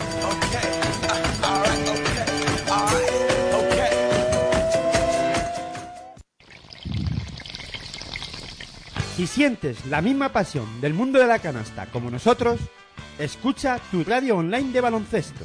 www.pasionporelbaloncestoradio.com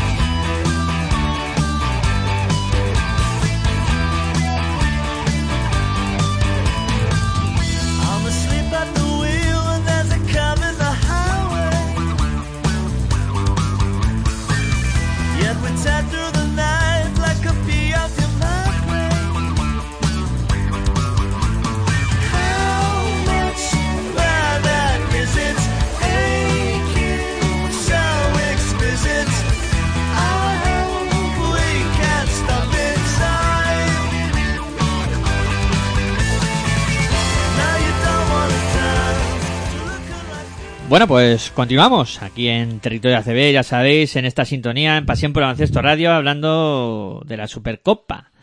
Supercopa Endesa ACB 2020, que, bueno, apenas quedan 48 horas para que lleguemos a ese día, ese sábado, donde arrancará esta competición. Sí, hay que decir que la noticia mala del verano es la, la lesión, ¿no? De, de Dejan Todorovic, ahora que vamos a hablar de Tenerife.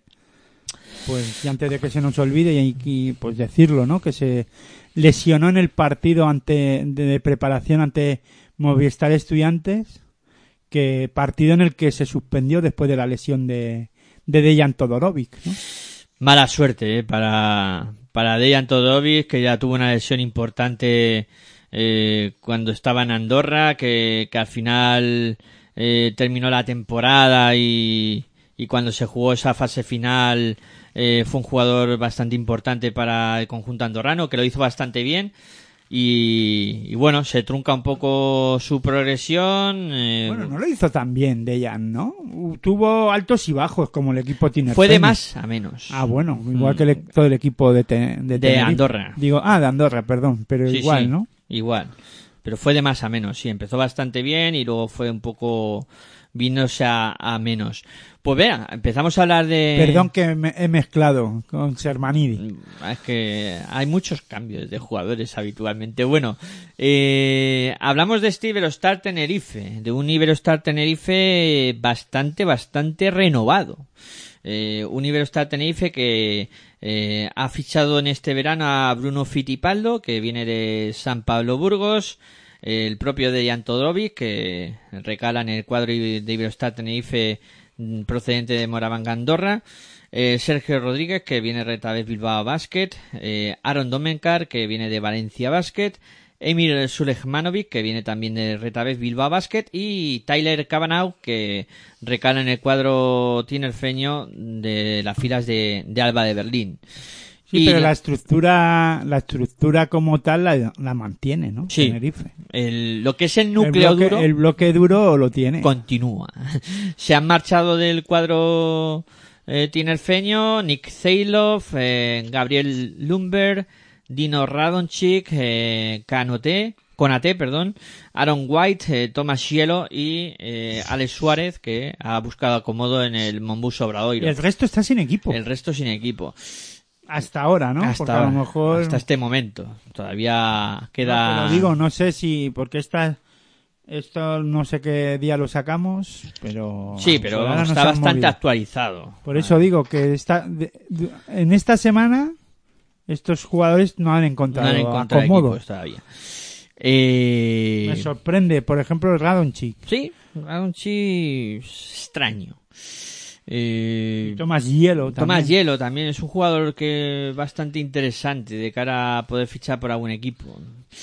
Bueno, mm, ¿cómo lo veis en general a este Iberostar Tenerife? ¿Creéis que ha subido el nivel, que lo ha bajado, que los refuerzos le van a hacer escalar un pasito más, aunque parece difícil después de haber cerrado esa cuarta posición la temporada pasada?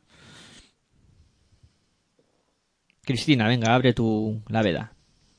Yo creo que mantiene el nivel, ¿no? No sé si lo superará, pero yo creo que al núcleo fuerte que ya tenía y que ya se vio que funcionó también el año pasado, ha cogido jugadores de buen nivel que creo que pueden, que pueden ayudar.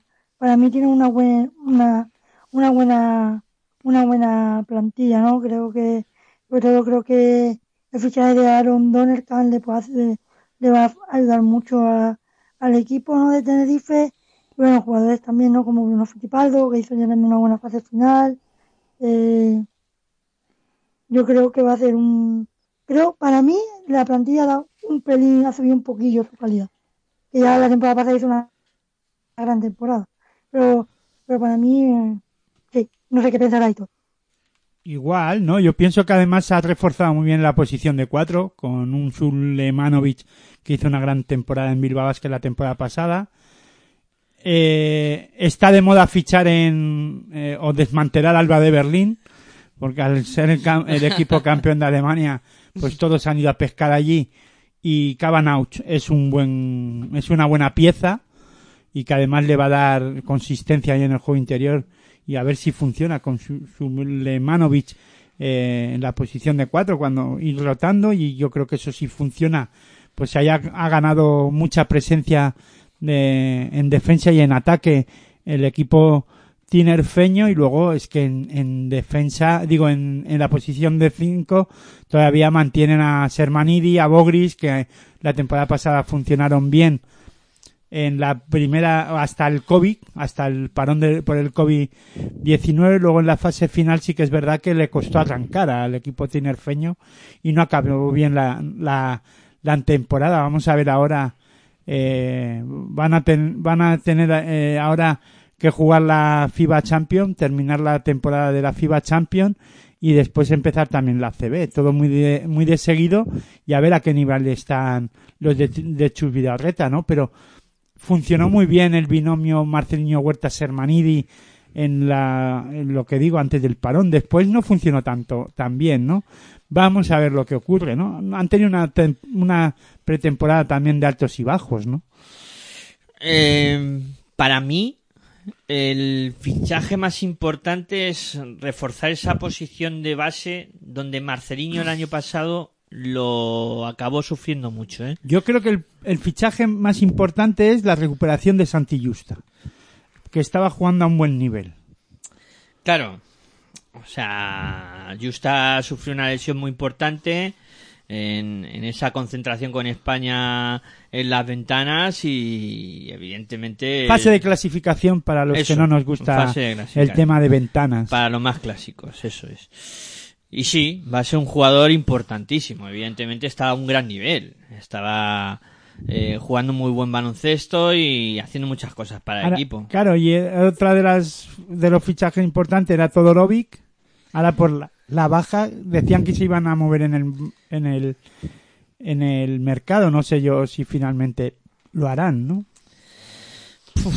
Es una lesión mm, de larga duración, ¿eh? Claro, son seis meses y sí, yo creo que tarde o temprano porque mm, en principio va a subir el chaval de la cantera, Antonio Cabrera. Y... Bueno, sí, pero ya sabemos cómo funcionan las canteras en el baloncesto, ¿no? Y más en estos equipos de, vamos, top, que es que necesitan cumplir objetivos.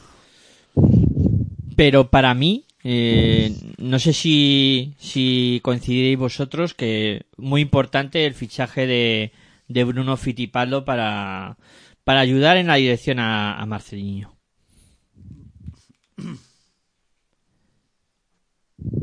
Cristina, ¿que- ¿quieres comentar algo de, de Bruno?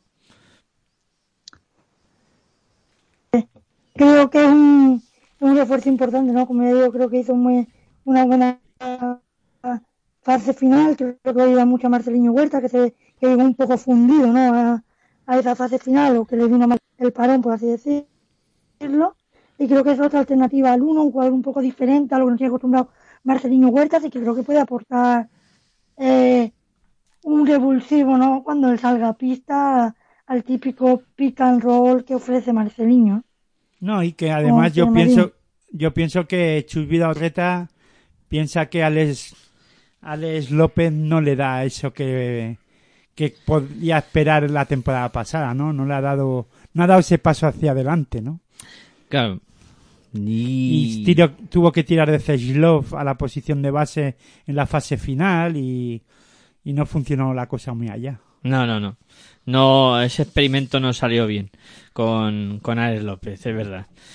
Vamos, Eh, pero que va a tener minutos, sí, va a seguir jugando minutos, en la minutos. rotación. Yo creo que lo que ha hecho Chus Vidal-Reta es reforzar esa posición sin quitarle minutos. Sí que le va a restar a Alex López, pero eh, también confía en él. Yo pienso que, que claro, es una apuesta de Chus Vidal-Reta también por, por Alex López, pero que le falta todavía un poco, ¿no? Hmm.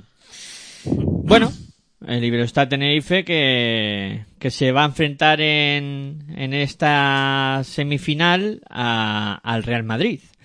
Un Real Madrid que, que se, en este caso pues ha tenido pocos movimientos en, en su composición de plantilla. Solo ya las llegadas de Carlos Alocén eh, y, y Alberto Abalde, Alocén que viene de, de Casa de Monzaragoza y Alberto Abalde que viene de, de Valencia Basket y las salidas en el cuadro blanco de Mario Nakic, de Clemen Prepelic que se va a Valencia Basket, Nakic que va a recalar en el Ostende. Bueno, eh, Prepelic que estaba en el Juventud. No- sale Sí. del Madrid porque era del Madrid, pero estaba cedido en el Juventud. Evidentemente, al final ya no vuelve, eh, no regresa Clemen Prepelic, que era propiedad de Real Madrid, como bien dice Y ahora está en Valencia. acaba en Valencia Basket. Eh, también abandona la disciplina del cuadro blanco y Jordan Mickey que también se va en este caso al Kinky. No sé, ¿cómo, cómo lo veis este, este Madrid de Pablo Lasso en el que, bueno, pocos fichajes y mucho rumor durante el verano también eh, alrededor de sus dos máximas figuras que siempre la NBA está un poco ahí a ver si pesca algo. Venga, Cristina, inicia tú. Bueno, creo que mantiene al núcleo no de siempre, ¿no? Al Madrid de Lazo, ¿no? Y, creo que hace dos fichajes, ¿no? Dos fichajes de jugadores jóvenes con talento, como son Alberto Vargas, son Carlos Alocén. Lo que veo es que yo veo aquí muchos minutos al base para cuatro, mm, es decir, pocos minutos para muchos jugadores. Estamos hablando de Campaso, que va a ser un poco como el Calates del Barça, ¿no? Que se va a meter 25-30 minutos, luego está Sergio Yul, está la Provítola, está Carlos Alocén, es decir, cuidadito ahí como gestiona Pablo, aunque es verdad que siempre ha gestionado bien el banquillo, pero cuidado.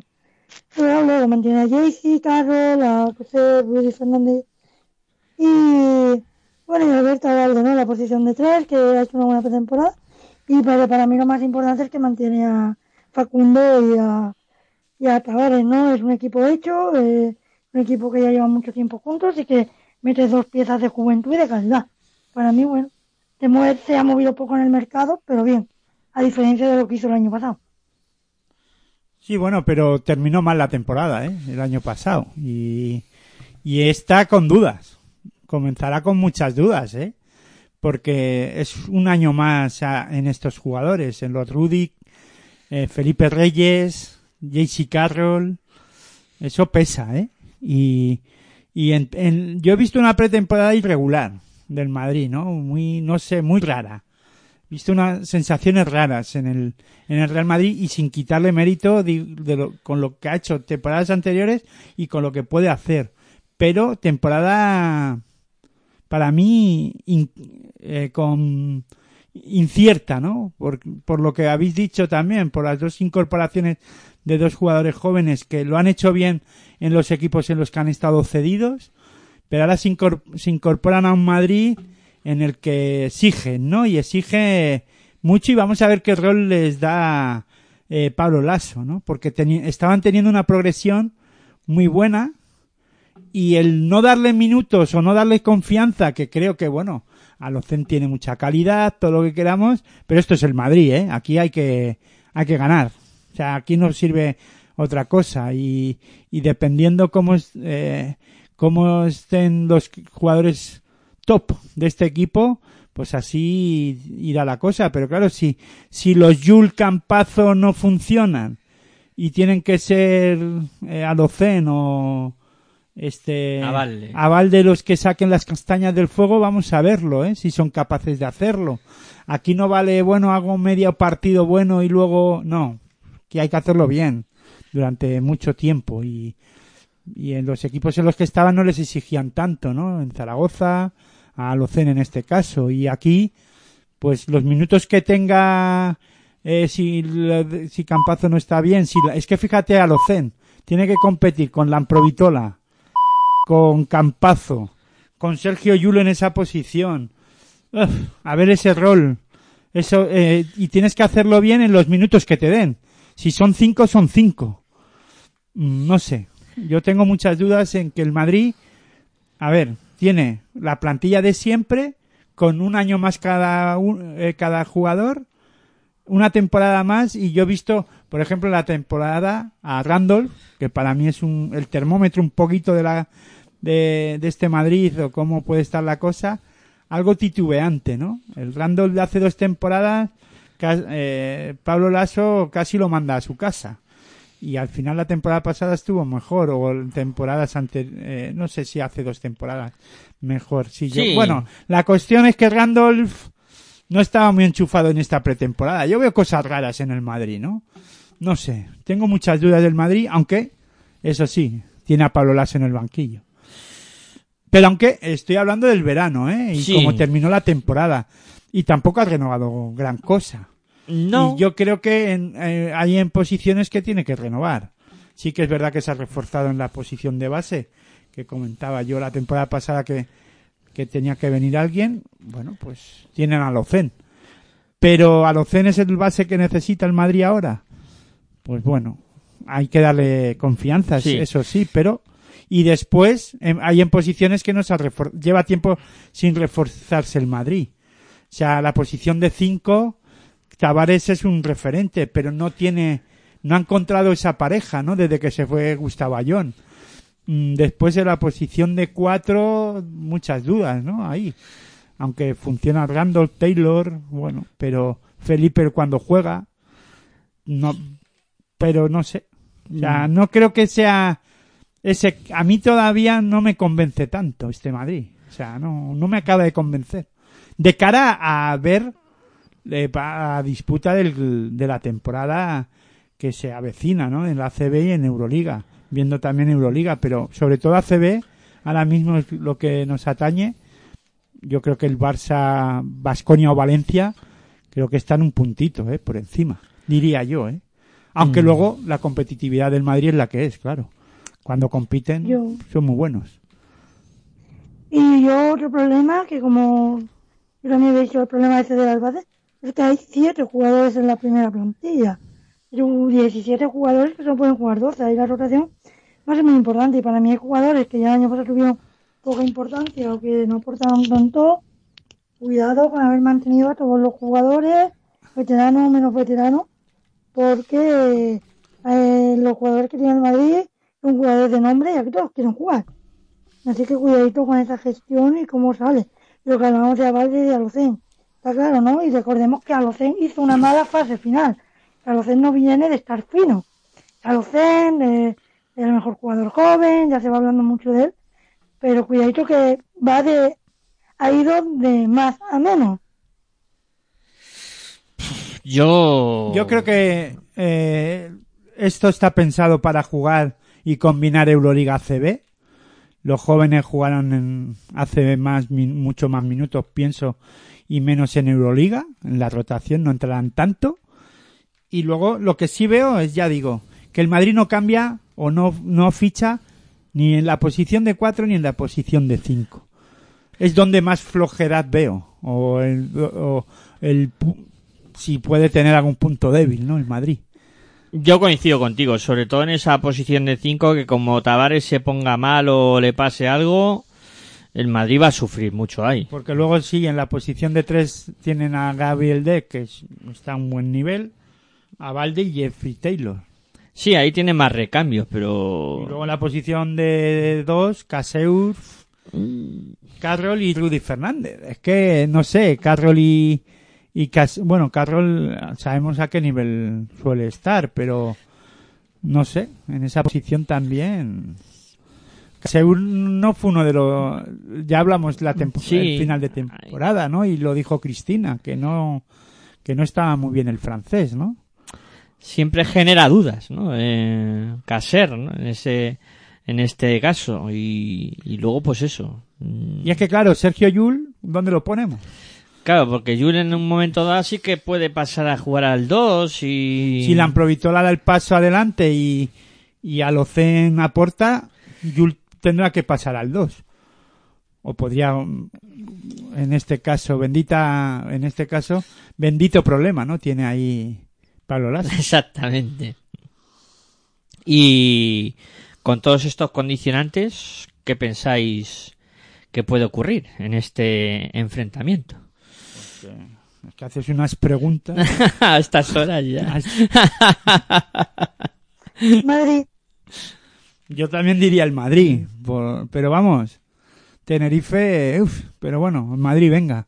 Venga, unanimidad. Aunque no me ha gustado mucho la, tem- la pretemporada del Madrid, ¿eh? Pero bueno. Sí, como tú decías, ha, tenido, ha sido una tem- pretemporada extraña. Rara, sobre todo porque juegan en, han jugado todos los partidos o la mayoría de los partidos aquí en Madrid, Sí, ¿no? sí, sí. En Valdebebas, No ha, en su pabellón, no ha, no ha querido viajar en su mucho. pabellón de entrenamiento. Sí. Bueno, mucho o nada. Yo creo que nada, absolutamente nada.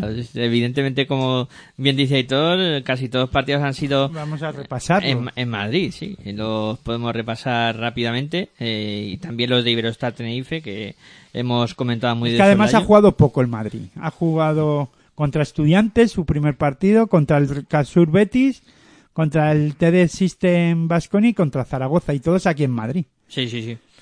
Todos en Madrid. Aunque ha sido una pretemporada rara para todos, los equipos también, ¿eh? Con esto del COVID han habido pocos partidos y, y se han movido poco. Bueno, eh, pues también hay que mojarse. Y hay que decir, bueno, pero si estamos repasando los partidos, habrá que repasar la de todos los equipos y los resultados, ¿no? El Madrid le ganó a Movistar Estudiantes 79-69, le ganó a Cosur eh, Betis 68-66, le ganó al Teden System Basconia 88-73 y Madrid 91 Casa de, Casa de Zaragoza 75, ¿no? Y luego el Tenerife, pues jugó contra Herbalife Gran Canaria, que ganó por dos puntos, 86-84. Eh, volvió a jugar contra Herbalife eh, Gran Canaria y en este caso perdió por tres puntos. Iberostar 73, Gran Canaria 76. Le ganó al, no, perdió, perdón, al Fuenlabrada 84-89 y terminó por jugar en, aquí en Madrid ante eh, Movistar Estudiantes, creo que fue aquí en Madrid o allí en la Aquí en. Madrid, sí, sí. Y, y se suspendió dicho partido. Exactamente. Hay que mojarse, aunque si queréis primero eh, comprobamos cuál ha sido ¿Hay que mojarse de qué? de quién creéis que va a ganar la Supercopa, porque no vais a ir aquí. Yo ya lo digo, el Barça. Iba a decir que si queréis lo hacíamos después de que repasáramos eh, la encuesta y que viéramos lo que habían es pensado. mejor decirlo porque nosotros ya hemos votado. Decimos verdad. lo que hemos votado y ya, ya está, yo ya lo he dicho. Vale. eh, Yo el Barça. ¿Y Cristina? Madrid, En Madrid. Eh, y yo he apostado por Iberostar Tenerife. Pero he, he cometido el error de decir que el Madrid iba a ganar su semifinal ante Iberostar Tenerife. O sea que me he traicionado a mí mismo en mi votación. Vamos a ver cómo se come eso. Bueno, venga, eh, que me mantengo en lo que he votado, que es lo, lo oficial, Iberostar Tenerife. Eh, El Tenerife le ganaría a Basconia. Le ganaría. sería la final. le ganaría a Vascoña Es lo que tú has dicho. en mi hipotética final, sí señor. La mira final va a ser Madrid-Barça y va a ganar el Barça. Bien. Y bueno, nuestros oyentes, Aitor, eh, ¿por quién se han decantado? Bueno, pues hay que decir que ha habido oyentes y seguidores de Twitter que han votado un, un 13% por TD System Basconia y otro 13% por Iberostar Tenerife. Eh, un 23% apuesta por el Fútbol Club Barcelona y un 52% apuesta por el Real Madrid. Ostras, ha salido bastante mayoritario para, para el Real Madrid. Más del 50% piensa que el Real Madrid, de los que han votado. Y agradecer a todos los que habéis votado, pues un 52% apuesta porque el Real Madrid eh, va a ganar esta Supercopa de la Liga Endesa ACB 2020. Bueno, pues Vamos, que repite campeón. el domingo veremos a ver quiénes han acertado eh, de nuestros oyentes y de, y de nosotros también. Eh, bueno, yo creo que hemos repasado lo que va a ser esta Supercopa, hemos analizado las plantillas de los cuatro equipos que van a participar en ella y es buen momento para ir eh, cerrando este primer programa de la temporada 9 de Territorio ACB. Que seguirá y continuará el domingo. Domingo, diez y media será la próxima cita. Sí, además va a ser una, un inicio de ACB eh, fuerte, ¿no? Porque después, la semana siguiente, ya empieza la Liga Endesa ACB y tenemos luego jornada entre semana. Eso es. Habrá jornada intersemanal. Vamos que hay prisa antes de que nos coja el virus de nuevo. A empezar tarde, pero la cosa se va a poner intensa Bueno, tarde enseguida. no, ha empezado antes. Bueno, sí. incluso. Siempre la Liga Endesa siempre ha empezado al finales de a finales de septiembre, principios de octubre. Es verdad. Siempre empezaba a finales de septiembre y ya hay está. prisa. A mediados ya estamos ahí con el lío. Bueno, Cristina, espero que te hayas pasado bien. Nosotros hemos disfrutado hablando contigo y nada, como siempre, estás súper invitada a lo que quieras aquí en tu casa, en Pasión por el Cesto Radio. muchas gracias chicos, ha sido un placer, me lo he muy bien. y bueno, y veremos qué pasa este fin de, semana de, Supercopas, que yo creo que estaré con el móvil, con el ordenador viendo una y la tele viendo otra. Y el fin de semana de Supercopas. De palomitas y de... De estar ahí. Supercopa, de baloncesto. Deja, dejaros de palomitas. Bueno, Aitor también lo mismo, digo, un placer hablar contigo y nada, a seguir comentando básquet tanto fuera como dentro de las ondas. Pues nada, el placer es mío y nada. Buen baloncesto para todos y todas. Y ya tenía ganas de decirlo. Bueno, pues también hay que agradecer a los casi 300 que nos han acompañado en este estreno de la temporada de Territorio ACB y De la novena de la no- temporada. de la novena temporada, eso es Hay verdad. que recalcarlo, nueve- Novena temporada. Novena temporada. Que poco Nueve programas, años aquí, ¿eh? Pocos programas hay que puedan decir que llevan nueve temporadas en antena. Menos hablando de la... de- solo de, de, de la Liga Andesa ACB. Eso es. Exclusivamente de la ACB. Pues muchas gracias a todos vosotros. Mucha NBA y tal, pero ACB pero poco. hace- no habla mucha gente. Pues muchas gracias, como siempre, por acompañarnos. Muchas gra- gracias también a aquellos que nos descargáis en formato podcast. Y como siempre os digo, muy buenas y hasta luego.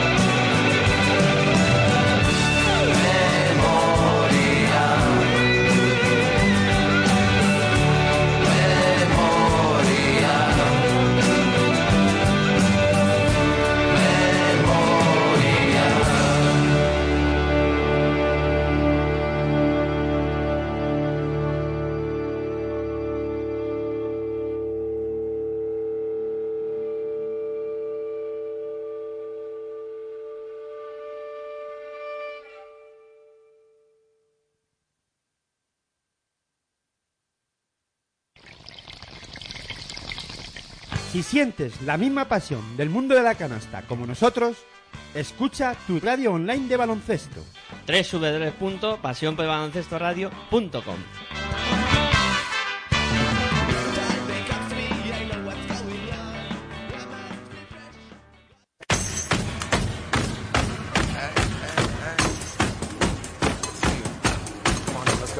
Estás escuchando tu radio online de baloncesto. Pasión por el baloncesto radio.